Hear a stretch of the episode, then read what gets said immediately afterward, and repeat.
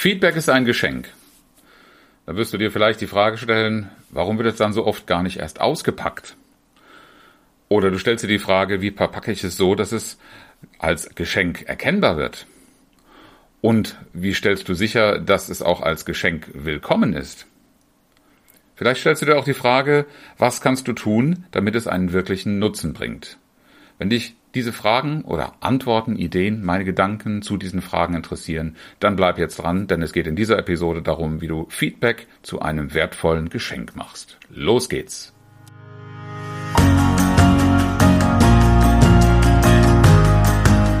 Herzlich willkommen zu Führen im Team, deinem Podcast für Führungskultur und gute Teamzusammenarbeit.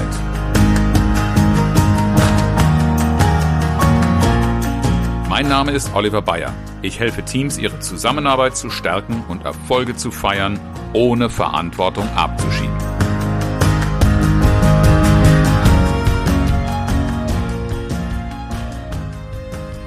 Auf das Thema Feedback bin ich am letzten Wochenende wiederholt gestoßen. Und zwar äh, besuche ich zurzeit eine Fortbildung zur Mediation. Und äh, wir haben dort eine Diskussion gehabt. In diesem Modul ging es um äh, das Thema gewaltfreie Kommunikation und unter anderem auch Feedback. Und da ging es darum, die Frage, was ist Feedback eigentlich? Und in einer gar nicht so gewaltfreien Diskussion äh, sind da so Sätze gefallen wie Feedback ist eine Rückmeldung, ähm, Feedback ist Kritik zu äußern, möglichst klar, Feedback hat keinen Anspruch auf Veränderung. Und dieser ganze Streit ist mir sehr akademisch vorgekommen, denn was mir fehlte in der Diskussion, und darum möchte ich mich heute mit dir ein bisschen beschäftigen, wozu soll Feedback eigentlich dienen? Was soll es erreichen? Denn ich bin davon überzeugt, wenn die Diskussion stärker diesen Fokus genommen hätte, dann hätte man sich nicht so stark darum gestritten, was Feedback jetzt eigentlich in der Definition wirklich ist. Mein Entsetzen rührte daher, dass wir in einer Gruppe, in einer Ausbildungsgruppe um das Thema Mediation äh, unterwegs waren.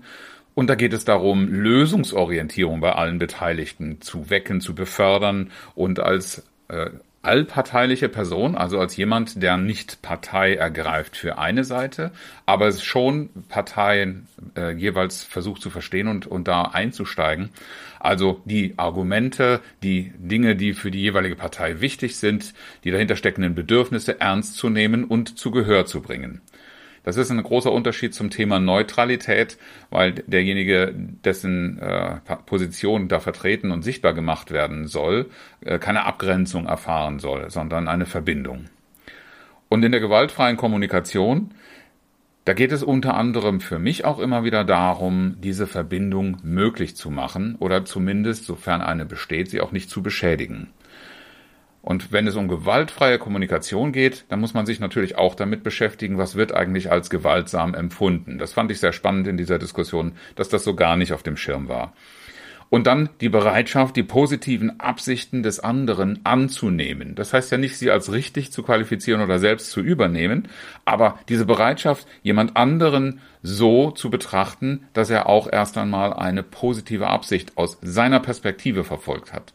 Dass das vielleicht keine positive Wirkung auf mich hat, steht auf einem anderen Blatt und gehört genauso in die Diskussion wie diese Position. Aber die Behandlung als Erwachsene gegenseitig, frei von einer entmündigenden äh, Manipulation, auch ein schwieriger Begriff, aber das, was als Manipulation in der Weise äh, empfunden wird, dass die eigene Mündigkeit dabei in Frage gestellt oder gar weggenommen werden soll, das ist das, was nach meiner Erfahrung Konflikte immer wieder treibt und was auch Feedback in vielen, vielen Fällen schwierig macht. Die Frage, warum ein Feedback nicht als Geschenk verstanden und gerne ausgepackt wird, hat vielerlei Ursachen. Nach meiner Erfahrung geht es oftmals darum, dass das Feedback gar nicht wirklich verstanden wird. Es ist nicht verständlich formuliert, es bleibt unklar für den, für den Empfänger des Feedbacks oder, und das ist auch ein häufiger Widerstandspunkt, es enthält, enthält eine fehlerhafte Darstellung teilweise. Das heißt nicht, dass die gesamte Darstellung falsch ist, aber wenn ich als jemand, der etwas hören soll, ähm, das Gefühl habe, da fehlt etwas, da sind Inhalte nicht drin oder irgendetwas ist aus meiner Sicht nicht richtig dargestellt, darf ich mich auch nicht wundern, wenn ich auf so eine Haltung treffe, dass das Feedback nicht gerne angenommen wird oder vielleicht gar nicht, sondern komplett in seiner Gänze zurückgewiesen wird. Ein weiterer Punkt, der dazu führt, dass es, das Feedback nicht gerne als Geschenk ausgepackt wird, ist, dass das Feedback nicht auf Augenhöhe geäußert wird. Wir arbeiten mit Führungskräften ganz, ganz viel an dem Thema der inneren Haltung. Und immer dann, wenn ich versuche, als Führungskraft Autorität auszuspielen, erhebe ich mich ja über jemand anderen.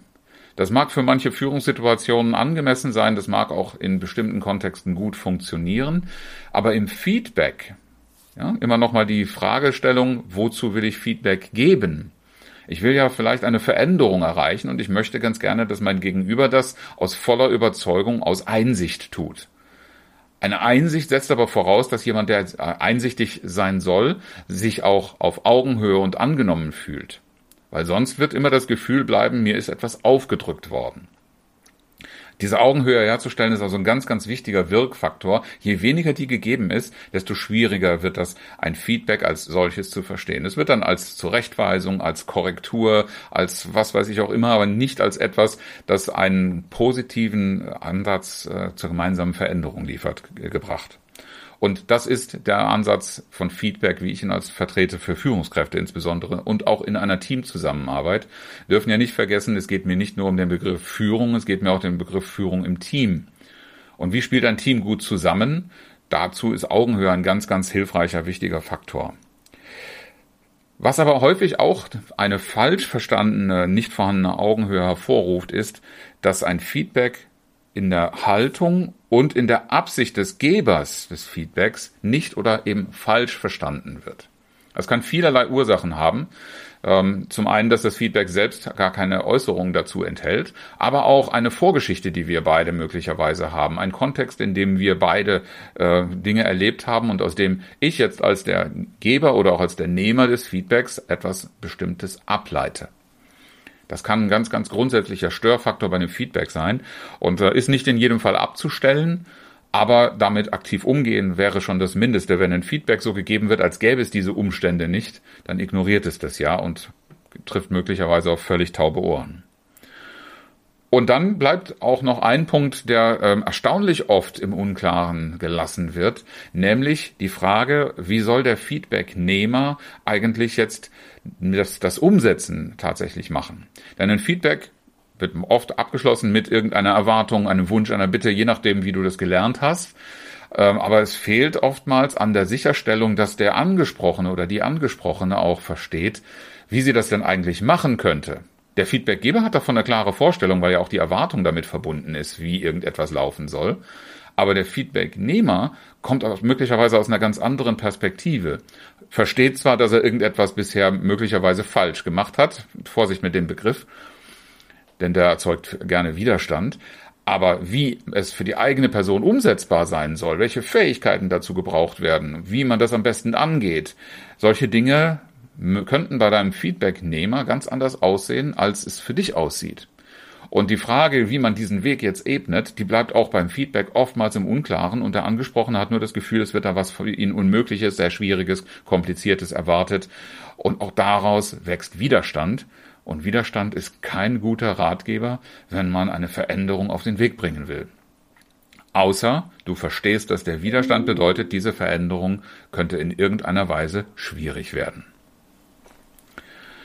Wie verpacke ich ein Feedback jetzt so, dass es auch als Geschenk erkennbar ist?